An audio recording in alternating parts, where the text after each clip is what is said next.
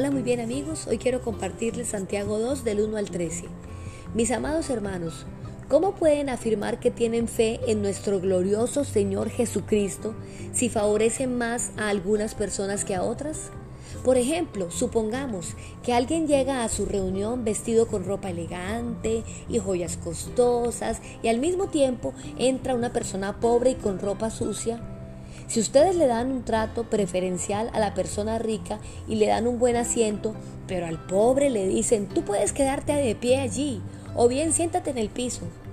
¿Acaso esta discriminación no demuestra que sus juicios son guiados por malas intenciones? Escúchenme, amados hermanos.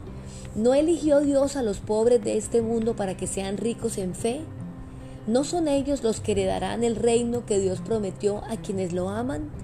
Pero ustedes desprecian a los pobres. ¿Acaso no son los ricos quienes los oprimen a ustedes y los arrastran a los tribunales? ¿Acaso no son ellos los que insultan a Jesucristo, cuyo noble nombre ustedes llevan? Por supuesto, hacen bien cuando obedecen la ley suprema, tal como aparece en las Escrituras, ama a tu prójimo como a ti mismo.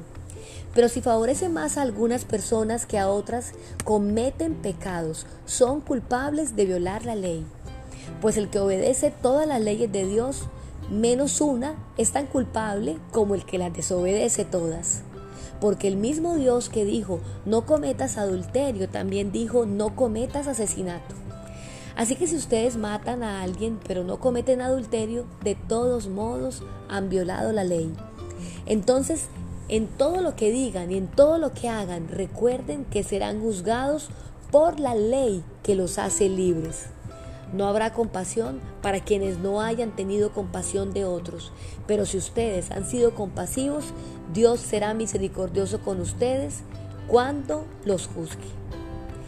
Pues bien, hoy estamos continuando en la marcha en la epístola de Santiago y el capítulo 2 trata básicamente sobre las evidencias de nuestra fe.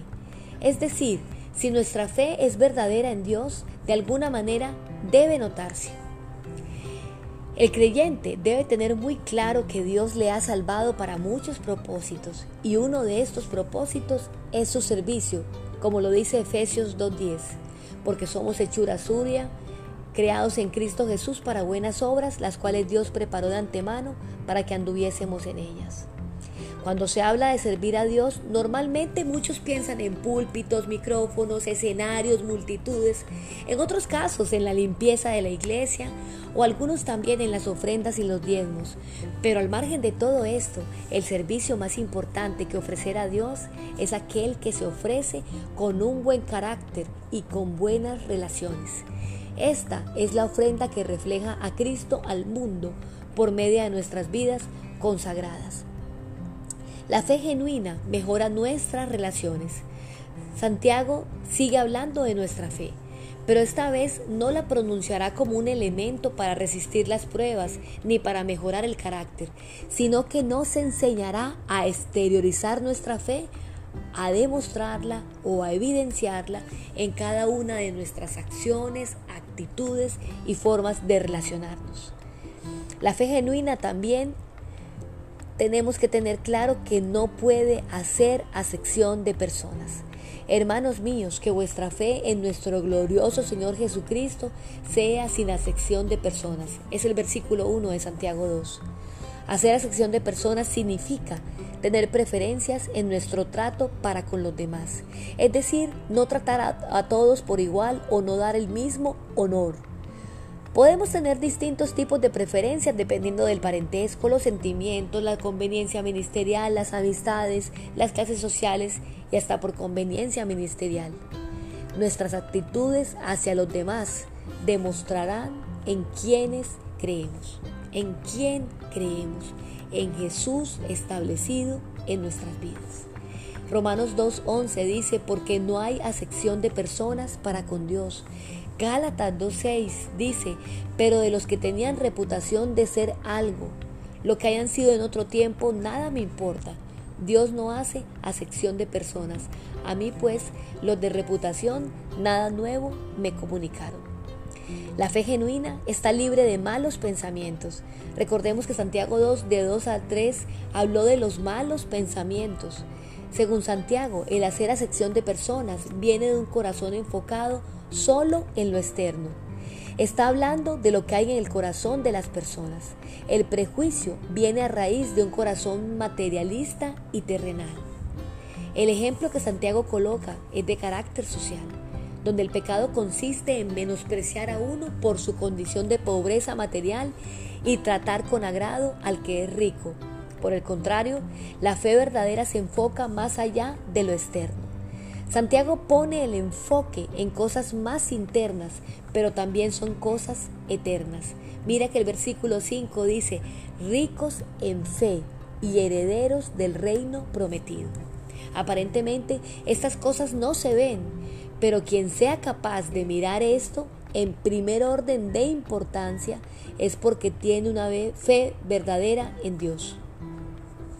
La fe genuina nos libra de terribles consecuencias. Santiago nos muestra una serie de repercusiones por vivir enfocado en lo externo.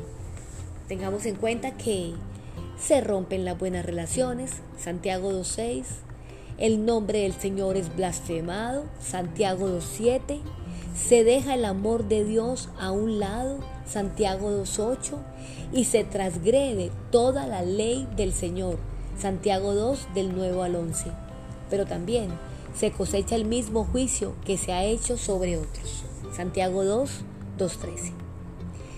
Si bien las obras no salvan a nadie, la fe verdadera se verá evidenciada por buenos frutos. Si no hay ningún sentir en tu corazón de amor a tus semejantes y de fidelidad a Dios, debes preguntarte, ¿es tu fe en Dios verdadera? A veces creemos que la fe en Dios es mostrar reverencia en lo personal eh, a su presencia y pasamos tiempos de oración, lectura, lecturas bíblicas y hasta asistimos fielmente a las reuniones de la iglesia. Pero fe en Dios principalmente es tener buenas actitudes hacia los demás y formar buenas relaciones que honren al Señor. Así que si hay lo primero y no lo segundo, esta fe está incompleta y no dará correcta adoración a Dios. Porque primera de Juan 3:17 dice, pero el que tiene bienes de este mundo y ve a su hermano tener necesidad y cierra contra él su corazón, ¿cómo mora el amor de Dios en él?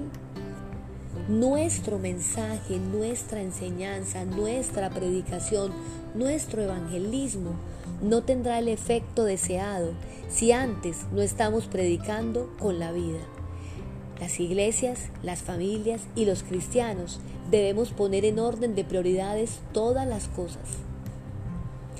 Debemos tomar en cuenta las consecuencias naturales de vivir una fe incorrecta. Si Dios las, las plasmó en las escrituras, es porque es algo muy importante a considerar. Quiero invitarte a que en esta hora puedas decirle, Señor, por favor examíname y revela si hay en mí caminos de perversidad.